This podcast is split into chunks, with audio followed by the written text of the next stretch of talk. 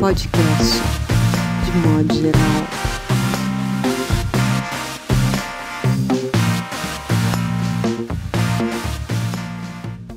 Tá começando o podcast de, modo geral, nossa edição número 1. Um, e hoje estamos aqui André Del Fuego, Paulo Júnior, Mauro Damer, eu e João Paulo Cuenca. Então, é, nós temos aí hoje, nesta semana, praticamente o, o, início né, da vida séria, da vida real do país. Mas esses primeiros meses aí, primeiros dias do ano, já trouxeram uma série de novidades. O que que tem te chamado a atenção aí nesse começo de, de ano valendo, Paulo Júnior? Cara, eu vou começar. Eu fiquei curioso para saber a opinião de vocês sobre o que rolou lá no Prêmio César. É, o fato do Polanski ter recebido o prêmio e da atriz, né, a Adele e a diretora, a Celine, que estavam com o filme lá, acabou ganhando um prêmio, saírem, né, quando o Polanski foi anunciado como melhor diretor para esse prêmio que seria o Oscar francês, que me fez pensar como que a gente, né, enquanto sociedade, pode continuar lidando com premiações, listas, homenagens, é, à medida que escândalos ou acusações vêm à tona. É, a dele foi a premiação, o Polanski não foi, ele tinha medo de ser agredido, rolou uma manifestação muito forte fora. E a Adele é uma atriz francesa, né, que tem que denunciou no final do ano passado também um, uma, um assédio, uma agressão de um diretor francês. E por mais que a cerimônia o tempo todo no palco, as apresentadoras ironizando, mais ou menos como é o Oscar também, né? Ironizando a falta de representatividade, os mesmos homens de sempre na lista. É, foi uma atitude que não vinha acontecendo, ou que pelo menos desse tamanho não tinha acontecido ainda, de uma realizadora se retirar do prêmio em protesto. E eu lembrei inclusive da discussão em torno da homenageada da Flip, né, a Bishop, de, enfim. Foi o que eu pensei em trazer, jogar para vocês como a gente segue fazendo listas, homenagens, premiações na área da cultura, que enfim é uma tradição que está presente aí na área, lidando com essas questões, né, como por exemplo um, um diretor que admitiu um estupro de uma adolescente que tem uma série de acusações desde então, um cara que é, praticamente hoje é recluso por isso, à medida que ele é anunciado num prêmio, enfim, o o que fazer ou não, né? Que foi o que eu pensei em trazer para ouvir de vocês, os, como tratar os realizadores nesse momento. Pois é, essa questão né, da homenagem é muito determinante, assim, de certa, porque demarca, né, opções. Você homenageia porque, enfim, quer que a partir disso haja consequências, né? E você, Mauro, que, que eu fiquei pensando semana, eu acho é o fim do Brasil, assim, essa semana é como a gente conhecia, assim, como a gente é... Você acha que esse é o ano do fim do Brasil como é, nós conhecíamos? É. Não foi o ano passado? Não, acho que foi esse ano porque esse projeto autoritário está meio que desandando, assim, e por vários sinais. Eu acho que um, um deles, assim, eu acho que importante foi essa a, é, a prisão do Adriano, assim, a morte do Adriano, esse cara que estava acusado de ser miliciano e próximo ao governo e ao mesmo tempo a agenda econômica ter colapsado, ou seja, a, a, o dólar ter explodido, do, o governo está subsidiando a venda de dólares e tal, e, e ao mesmo tempo a, o, o dólar sobe, o desemprego, quer dizer, o governo perde um pouco a mão, o, Paulo Guedes perde a credibilidade, um pouco foi para visitar o governo, o presidente na semana passada, saiu garantindo que ia ficar e tal. E ao mesmo tempo, nesse processo todo, teve aquele escândalo, aquela. É, não é escândalo, mas teve aquela. A, a, a, o vídeo do Bolsonaro chamando protestos do dia 15 e a Vera Magalhães lançando assim o furo do vídeo tal, denunciando uma. uma e todo o ataque que E tudo que aquilo gerou e a incapacidade, principalmente do Brasil, discutir a, o, o- uma agenda pública, ou seja, em relação à economia, à segurança, à própria corrupção, assim. Então acho que essa semana marcou um pouco uma uma, uma desandada desse projeto autoritário e que a gente não sabe o que vai acontecer, se ele vai se radicalizar, vai terminar numa, num exercício da violência, tal, numa ou se de alguma forma vai ter alguma reação de alguns setores da sociedade para poder recuperar um pouco de mas eu acho que é um pouco o fim de uma de uma era e que não é só brasileira também. Aí tem a ver um pouco com a questão do César lá da premiação das, das listas assim. Acho que o fim de uma era liberal. Uhum. eu acho que está dentro de um contexto maior assim entendeu? De um, uma espécie de falência é, é, do liberalismo com filosofia, assim, de que garante a liberdade, de que e aí a meritocracia das listas e Porque- enfim, o negócio é grande. Porque hoje você é tem uma nova, um- um- uma nova dimensão do neoliberalismo que ele claramente ele eh, expõe ah, ah, uma sistemática de descarte das pessoas. Né? Hoje você tem, de uma forma despudorada, né, a indicação de pessoas que são ah, dispensáveis, matáveis, a- abandonáveis. Então parece que essa transição ah, que há hoje, que não é só aqui no Brasil, né, nesse momento, que é do mundo também, você vê uma linha e um discurso político e de governo que claramente diz, olha, ah, nas, nas entrelinhas e explicitamente, né, nós não governaremos para os pobres. Né, e convença-se que essa é a melhor É, é, Esse é saída. um projeto, né? Essa ideia de, de estabelecer uma, uma regra autoritária, uma economia autoritária num grau assim. Perfeito, uma autonomia autoritária. E deu fogo, o que, que te perturbou aí nesta semana? Bom, no piloto eu já havia falado sobre o coronavírus, eu sou hipocondríaca, não consigo pensar em outra coisa, mas eu vou aproveitar esse momento para descansar da minha hipocondria e comentar o que você colocou, Paulo.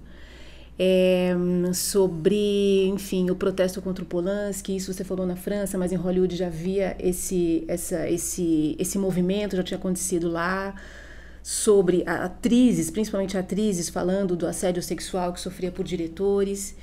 E isso também não é só sobre o corpo, é também sobre o salário e dignidade, porque elas também falavam desses salários também, né, das mulheres protagonistas, mulheres receberem menos do que os protagonistas homens, por exemplo. E assim, eu acho o seguinte, assim, um, um vou falar uma coisa meio, enfim, um estuprador, ele pode ser um puta artista. Eu acho que esse aqui é o problema. Isso aqui é rico, e não sei dizer se a palavra rico pode colocar como uma coisa positiva, mas não é isso, assim. Eu acho que um não não inviabiliza, inclusive porque o artista ele não é uma figura iluminada. Ah, Eu acho até que pelo contrário, assim, é uma figura que, que, que nele dói muita coisa, é muita sombra, é muito são regiões ali muito inóspitas que um artista vai é, é, é, caminhar e vai cruzar e vai atravessar. E esse cara, enfim, ele pode ser um estuprador, ele pode ser um assassino. Não, assim, o cara pode ter um puta trabalho, um gênio artístico. E eu não sei o que fazer com isso. Agora, agora no dia 2 de março de 2020, com um espólio artístico incrível de um cara que é, enfim, de, de homens violentos, né? E de qualquer jeito, aí indo para um para um só para dizer que não é fácil descartar a obra de um filho da puta. A obra, sabe? Assim, acho que o tempo, não sei o que ele vai fazer com isso, mas é, deixar, por exemplo, de ver a obra de uma figura que você, exa, você execra, por exemplo, você. Nossa, é, um, é, um, é, um, é uma visão, um ângulo doloroso a menos ali. Acho que aumenta o teu repertório, acho que não é o caso.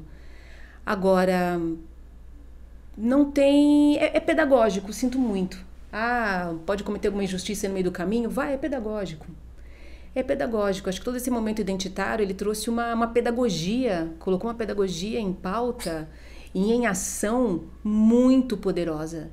Porque eu acho que direitos e direitos, assim, enfim, gays, negros, mulheres, é como a alfabetização.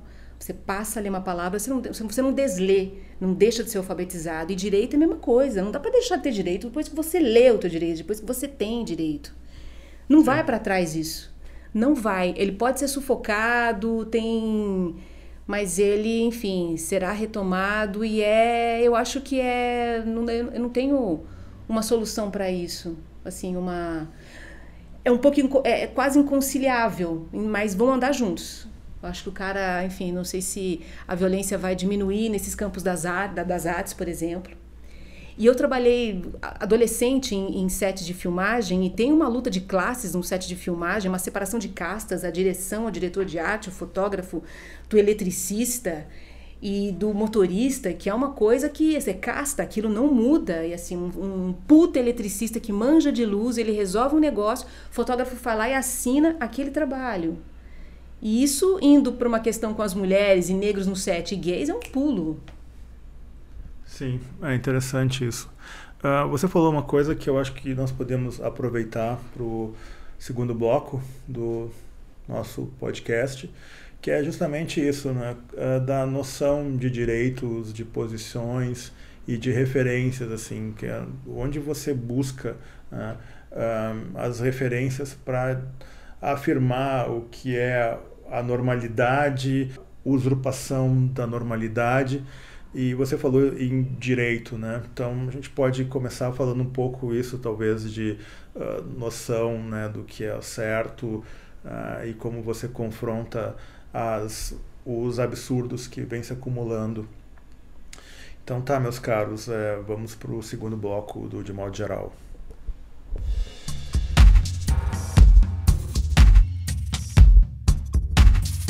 Podcast De Modo Geral.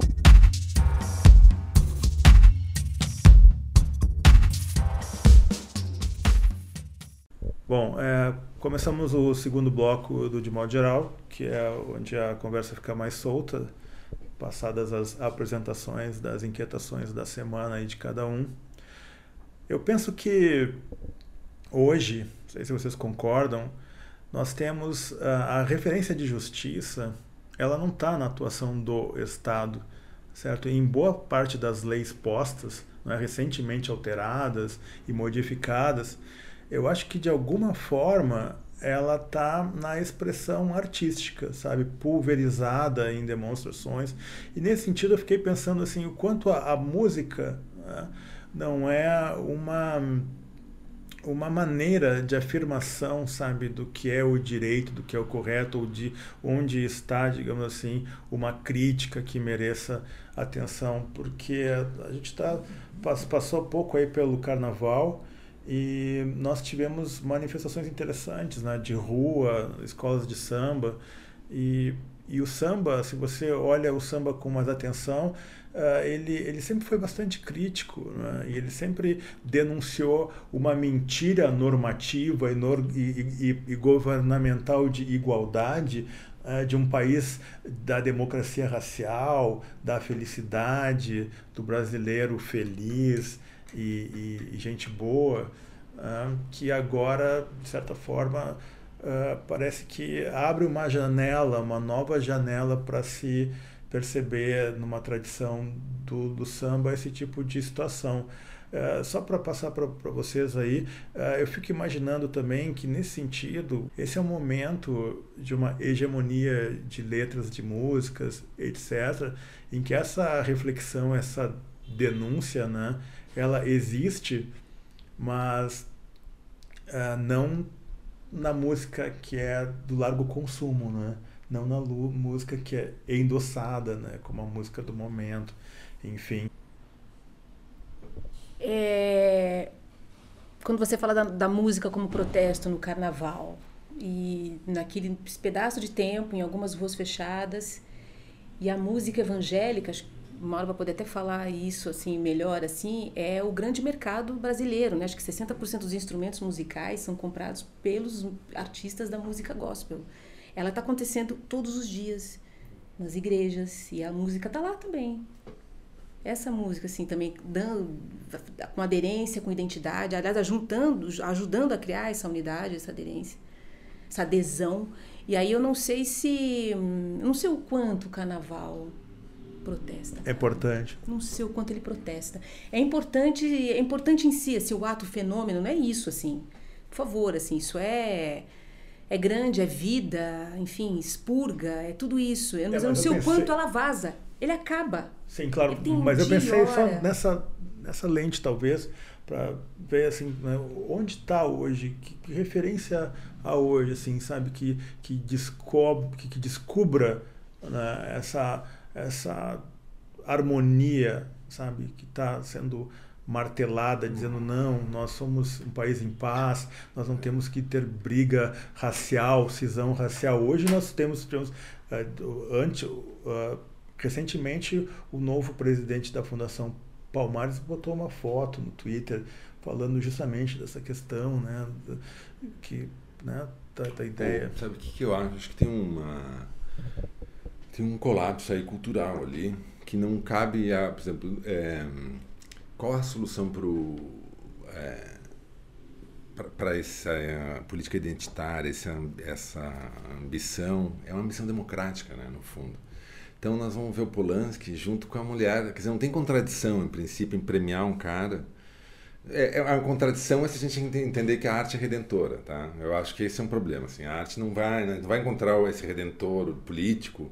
Então, é aí que está colapsando, eu acho, uma, uma espécie que o liberalismo ele colapsa, porque é, não existe essa redenção liberal, entendeu? Meritocrática do, do sujeito, é, do bom artista, entendeu? Não existe mais essa, essa visão da, da meritocracia, mesmo econômica, mas também cultural, entendeu? Também na, na ideia da gente poder entender o que que é arte. Só que na arte isso apareceu no início do século XX, com a, entendeu? Com Freud, com a, com a arte africana, que ela não se organiza por essa mesma é, ideia de redenção. Eu acho que por isso que o samba não é, não é dissidente, porque ele não se organiza politicamente dentro dessa lógica liberal. Ele recria uma espécie de afetividade no exílio africano, entendeu? E ali ele recria coisas que não necessariamente. Eu acho que é o contrário, o capitalismo se apropria do, do, dessa reinvenção africana para poder produzir, mas é, o, não é que o africano está redimindo o capitalismo, tá, é, então eu acho que o samba ele não tem essa função. Ele nunca quis, nunca ambicionou ser uma arte autoritária, ser uma arte definitiva. Isso é uma, é uma ideia kit da arte europeia, vagabunda, entendeu? Que, que, deu, que deu claramente em Ah, interessante. autoritárias, que dá numa ideia de arte cafona. Porque eu faço uma outra leitura de, de dissidente. Eu acho que o samba ele é dissidente na, na medida em que ele, ele, ele quebra, né, pelo menos para dentro daquele, daquele núcleo, daquele, né, daquele nicho ali da- das pessoas que praticam o samba e criam o, o samba, né, uma, uma, uma negação, sabe, ah, crítica a, ao que o cerca, né? ao, que, a- ao que toda a lógica mercantilismo, da- de escravização, enfim. E nesse sentido eu prefiro achar, posso estar equivocado, que, o- que, que o samba ele, ele tem na sua origem, sabe? Essa também, né? Essa, essa possibilidade de crítica ah, dissidente, né? Ah, e, e não meramente de resistência sabe? Porque eu imagino que a resistência ela está sempre vinculada a algo que avança e demanda de você uma resistência, sabe? Enquanto que a dissidência ela é quase uma, uma posição ah, uma demarcação permanente, entendeu? Eu estou propondo a dissidência disso aqui, sabe? Então eu, eu ah, o que eu achava interessante na, nes- nessa conversa talvez fosse avaliar o que que há de eh, de resistência e o que há de dissidência numa tradição musical brasileira que ah, confronta um discurso de normalidade, de paz, né, no nosso país. Não sei o que que tu acha disso, Paulo. Você estava falando, eu, eu comecei a pensar numa coisa que é o quanto que as pessoas não projetam isso também na arte, né? Como exemplo, falando de carnaval, levando mais para avenida, né? A, a Vila Isabel foi acusada de ter um enredo chapa branca, né? Um enredo que tratava da construção de Brasília, pela força de quem deixou o litoral, deixou a floresta para construir Brasília uma coisa super, é, parece que tirada de um, de um livro de história de 70 anos atrás. E ao mesmo tempo ela foi a escola, ou uma das duas escolas com mais negros na avenida. Então, às vezes fica uma projeção de um enredo, um samba enredo militante, E, e o buraco é mais embaixo, né? A coisa se configura de outras formas também, né? Eu vi um ou dois comentaristas de carnaval falando isso, que o público talvez está esperando qual que é a marchinha ou qual que é o refrão mais forte que ele vai cantar, sem saber que já tem uma resistência no batuque que ele não assimila, né?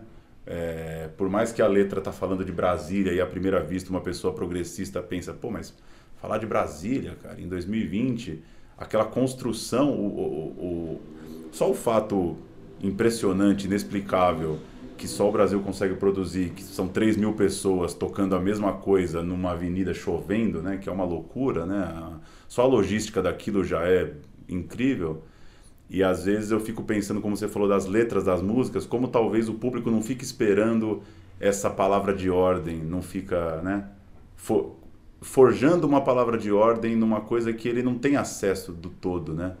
E esperando esse grande samba de protesto, né? É. Não, eu acho que o, eu acho que o Cara, é, é uma espécie de covardia da gente colocar no negro, ou na coisa.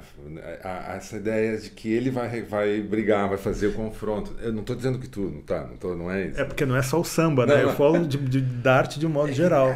É, que mais? É porque eu, é teve o carnaval agora, só, sim, só sim, por sim, isso. Não, eu sei, mas eu, tô, eu só estou querendo chegar num lugar que é o seguinte, ó. que mais a gente vai precisar esperar que a cultura negra no Brasil, africana, tal, produza para a gente entender que ela é a coisa mais importante que o Brasil tem, entendeu? Ou seja, dentro da sua cultura. Porque não, não tem nada fora da cultura. Quer dizer, claro que vai ter aspectos regionais e tal, mas é, a cultura africana no Brasil é a que produziu a cultura brasileira. Assim, não existe o, o resto, é, assim, de Carlos Gomes, essa, é uma cafunice, é uma cafunice é, sub-europeia, né? Tentando tá lá, achar um lugar lá na, no fim da fila. Mas o. Então, isso que, eu, isso que eu fico pensando, assim, que mais precisa ser dito, né? Porque, eu, assim. E daí tá lá na avenida, o samba, a escola de samba organizada, contando as, as histórias todas, mas. É, não sei, por isso que eu digo que não é tão dissidente, mas é uma. É, não sei se é dissidente a palavra, mas tem algo. Não, mas eu entendi. Que, que já está dito, entendeu? Que eu não sei se a gente vai procurar nisso a redenção da que no fundo é, uma, é um é só uma ideia quando a gente fala de comportamento brasileiro me ocorreu essa questão da música porque não é na a, nesse confronto com a literatura, né, a, a, literatura tem pouco peso, né, tem pouca força comparada com a música, assim, na, na, na, impregnação da formatação do imaginário brasileiro. E muitas vezes nós cantamos músicas de samba ou de outras músicas, sei lá, de outro momento da história, em que não se percebe a dimensão daquela, daquele, daquela letra, daquela música, enfim. Isso faz parte da própria arte, né? O que, que tu acha, André? Eu estava lembrando aqui do Wagner Schwartz, que foi aquele que é aquele bailarino brasileiro que mora na, na França e que fez aquele espetáculo em que o corpo é apresentado, o corpo dele nu e é tratado como um mobile e que o público pode então movimentar esse corpo, então a fatídica foto dele com uma criança que mexe num corpo e aquilo virou, enfim, uma, uma caça ao Wagner, a caça às bruxas. E para dizer que, pensando no que vocês estavam dizendo, e que eu estou bastante pessimista hoje, mas é, por mais espontânea que seja a manifestação artística, hoje em dia ela é hackeada um segundo depois para alguma coisa, ela é sequestrada. Então, puxa, e o carnaval tá sequestradaço, né? Ah, porque tem uma, uma, uma, uma, Não tem algo que, mesmo na música, no samba de protesto ali na avenida, e que me toca, vejo, e aquilo é, não é que não, não, não tem assim uma um, alcance as emoções e tal, mas é de alguma forma já esperado. Não tem um, um uma, uma coisa que traga um, um horizonte exatamente novo, não que precisa ser conciliador, mas algo que desse mais ganas, entende, para ir atrás dos direitos ou para confirmar aquilo. Porque quem deveria estar vendo aquele desfile, aquela manifestação, Bom, nós estamos vendo, vendo, mas e as pessoas que justamente, enfim, atiram nessas pessoas na rua e que tiram direitos delas, assim, não, tá, não essa conversa não existe. Então, é muito do que o Mauro está dizendo também de uma esperança absurda em cima da arte. É. Até que ponto, o que, que ela, o que, que ela faz em 2020? Sim, porque quando se fala, na verdade, dessa forma, quando eu propus isso, é porque algumas pessoas, algumas leituras e conversas que tive desde o ano passado, é, são leituras que remetem a, ao entendimento de que não é no Estado, nas instituições estatais, neste momento, no país e na própria lei, né, que se encontra, uh, sei lá, arcos de justiça ou de, sabe, igualdade. Eu só estou provocando aqui, evidentemente, que o samba não tem esse compromisso, né, mas é uma reflexão bem interessante aí que vocês fazem. É, mas isso que a gente tá. Você colocou a palavra direito, então a gente já está fazendo uma coisa sociológica em cima da arte, mas ela também não se reduz a isso, né? Tem mais coisas incluídas aí. Acho que ela escapa disso também. É, mas quando a gente pensa nesse momento do direito ou justiça, daí eu acho que está esgotada. É, eu, eu, acho que teve um ordenamento brasileiro, do, o, é, meio do modernismo ali. Quer dizer, começa no modernismo, tá? Mas ele vai passar mesmo pós-guerra nesse alinhamento brasileiro com os Estados Unidos, essa invenção do Brasil contemporâneo, assim, essa coisa do, do Brasil meio uma potência independente, meio regional, que entra um pouco na, na diplomacia né, brasileira, mas que vai para a arte, que vai para essa tentativa de construir com é, os modernistas brasileiros uma identidade de um país, né, fundar um país, o Brasil. Eu acho que isso daí é o que está em jogo hoje. Eu acho que é ali é que é, isso daí é, é, um núcleo, vamos dizer assim, um soft power que, que estrutura o Brasil, que a gente conhecia como Brasil. E eu acho que é isso que foi meio solapado culturalmente é, por outros interesses, e não de uma forma organizada, mas de uma forma que, claro, que tá, tem a ver com a geopolítica, tem a ver com necessidades, com o que está acontecendo nos Estados Unidos hoje, que é, o, é o, um pouco esse colapso liberal lá também, com uma polarização lá do Trump para um lado e o, Bernie Sanders para outro, mas eu acho que é ali que o Brasil tomou um tombo, entendeu? Porque ali ele foi solapado de fora com, e, e, encontrou agentes internos que tem a ver com a igreja evangélica, que tem a ver com um pouco com outras estruturas de, de poder e de ação cultural também, que solaparam o Brasil. Acho que então por isso que a, o, a, o africano no Brasil também um pouco se dilui, o, é, quer dizer, essa, essa, esse confisco neoliberal mesmo da cultura, de tentar reduzir tudo um pouco a um valor econômico, a um valor. Ele operou aí, entendeu? Então aí eu acho que, nesse sentido, eu acho que o, o samba pode sim contar uma outra história, porque ele realmente conta uma outra história que não que não, não organiza isso, né? Ele vem de outro lugar. Mas eu acho que isso daí é um negócio que esse desmonte, esse essa guerra cultural que foi travada, ela tem um endereço. E ela tem um endereço não assim tão claro, mas ela ela aparece aí, né? Vai desde a diplomacia até Sim. a cultura, o modernismo brasileiro. Paulo, e a gente fecha esse bloco. Eu ia só acrescentar que no caso do carnaval tem tudo isso e mais uma demanda de festa muito forte, né?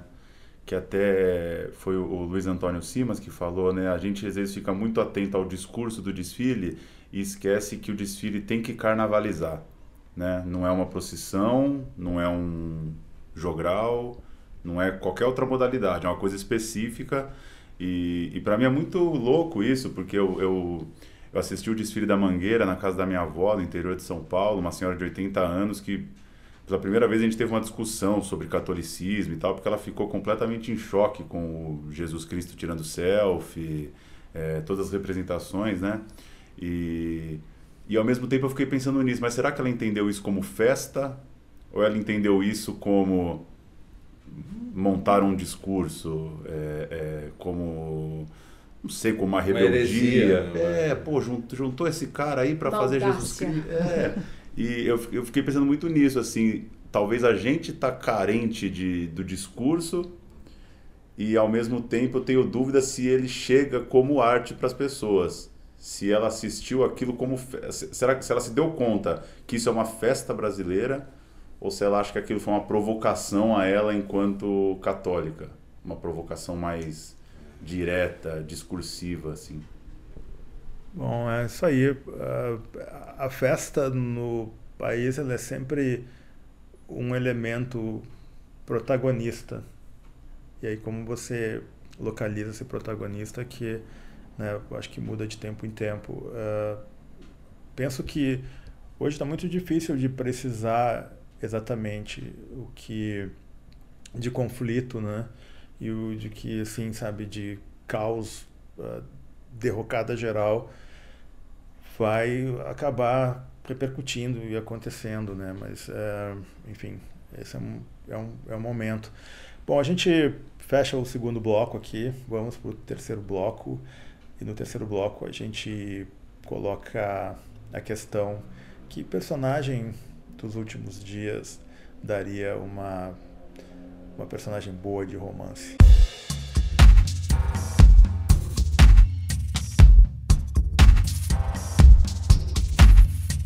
Podcast de modo geral.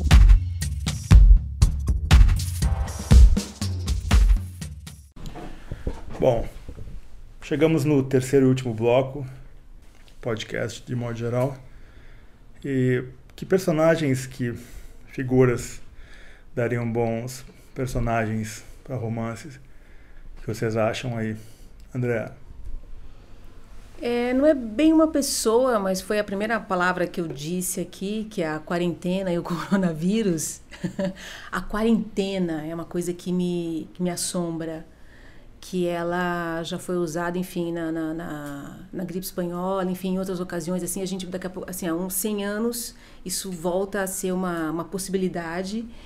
E, puxa, e criar essa, o que, que do ponto de vista da, da, ficção, quem colocar numa quarentena, em que lugar, como, como elas agem nesse nesse nesse quadradinho, nesse nesse exílio, nessa nessa prisão domiciliar.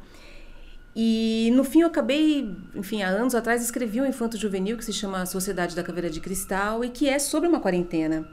É um menino de 13 anos, assim, o bairro tá todo, enfim, ninguém, tá escolas fechadas, tudo fechado, ninguém sai de casa, porque o vírus bola tá matando todo mundo. Matou o avô dele e ele se enfia num jogo de computador, é um jogo online.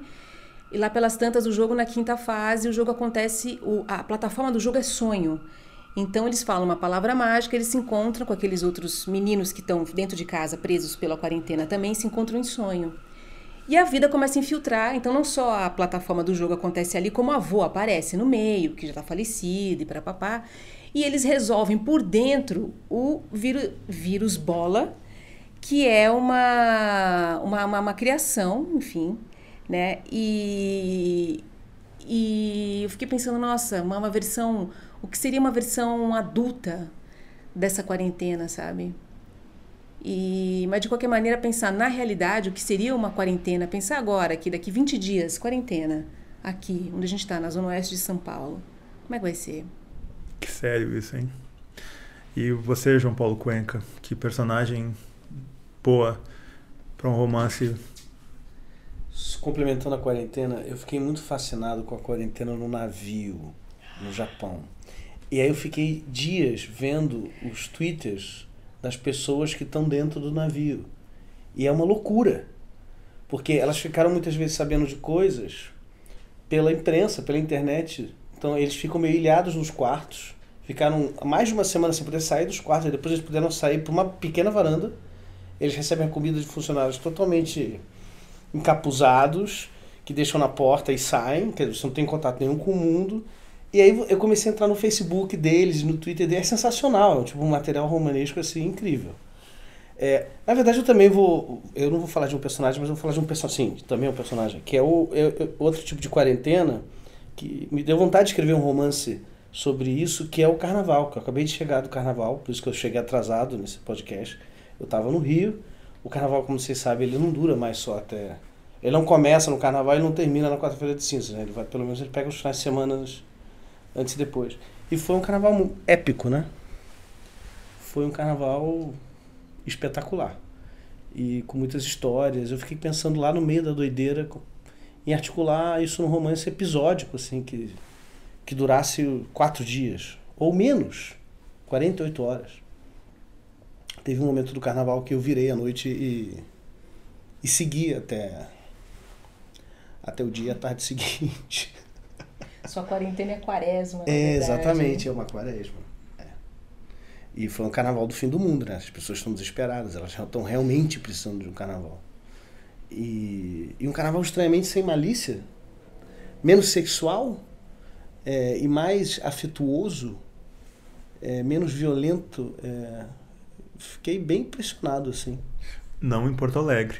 É, não, em Porto Alegre, por causa da PM, né? A PM interviu em Porto Alegre.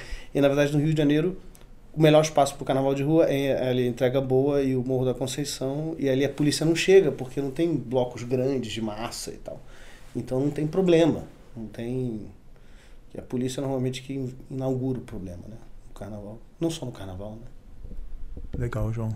Paulo. Vou, vou juntar um pouco disso tudo, então. Um, pensei aqui num, num casal de amigos que, que mora aqui em São Paulo e que é, não saiu de casa no carnaval, né? Então eles estão Tá eles estão em quarentena de certa forma e eu lembrei disso porque eles brincaram ontem agora passando o carnaval que eles colocaram as séries em dia né essa coisa. E eu lembrei daquela fala da Lucrécia Martel que ela disse que a grande vantagem do Netflix é que ele salva os matrimônios e, e as relações os namoros e tal. E fiquei pensando nisso enquanto vocês falavam como que é uma o que que é uma quarentena digital diga num mundo digital né? Esse esse casal de amigos negou o carnaval e acessou sei lá 60 horas 80 horas de um conteúdo global que de certa forma os conectou a pessoas de outros lugares que estavam assistindo aquelas mesmas coisas. E, e agora você falando de do cara tweetando do navio, né?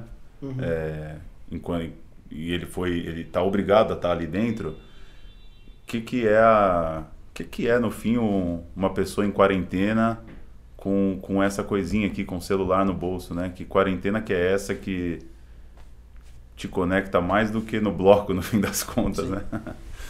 Sim, é fato. Mauro. É, eu, eu, eu pegaria um gancho, assim, de que a, da quarentena do sujeito que está dentro do celular, entendeu? Que passou o carnaval inteiro é, dentro do celular e, e no fundo, é, tá mais contaminado de quem tá fora ali. Quer dizer, no fundo, a, a, a gripe, o vírus está mais ali, né? A- a- o efeito que ele produz tá mais dentro do celular do que. E aí a gente tá todo mundo um pouco de quarentena, né? E aí, só para fechar ali toda a conversa, a abstração que a gente fez ali e tal, mas enfim, a gente tá todo mundo esperando a grande. A grande palavra, a consagração final, a versão. Isso é legal, hein? Aí, né, então, sei lá, o personagem é um pouco esse colapso aí que a gente ficou todo mundo olhando aqui enquanto o mundo tá.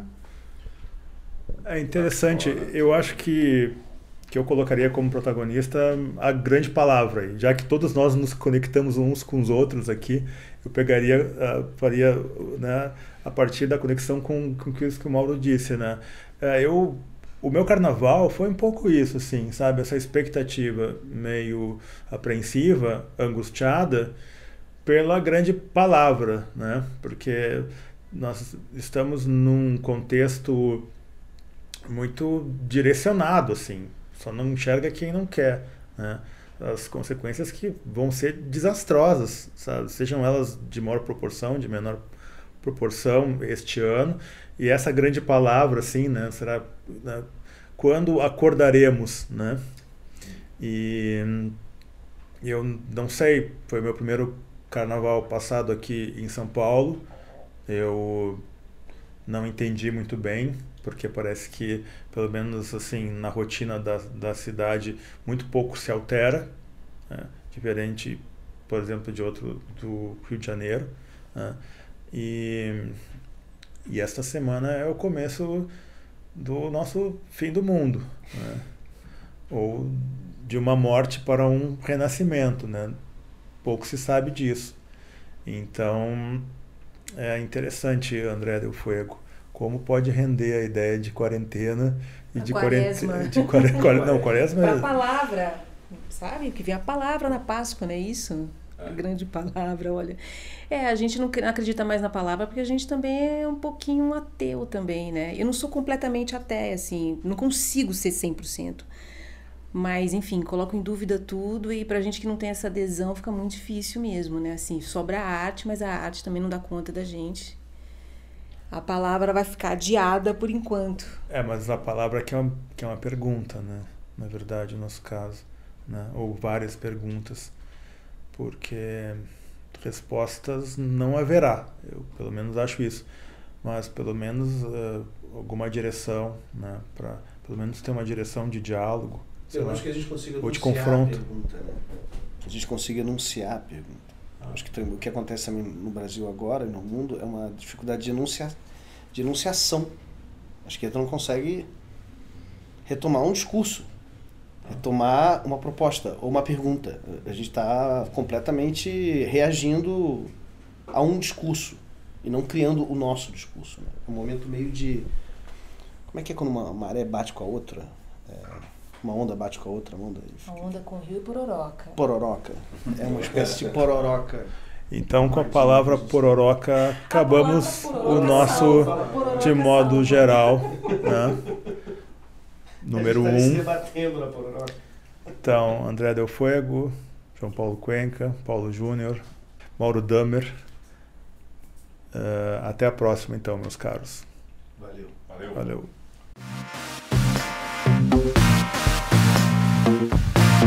Podcast de modo geral.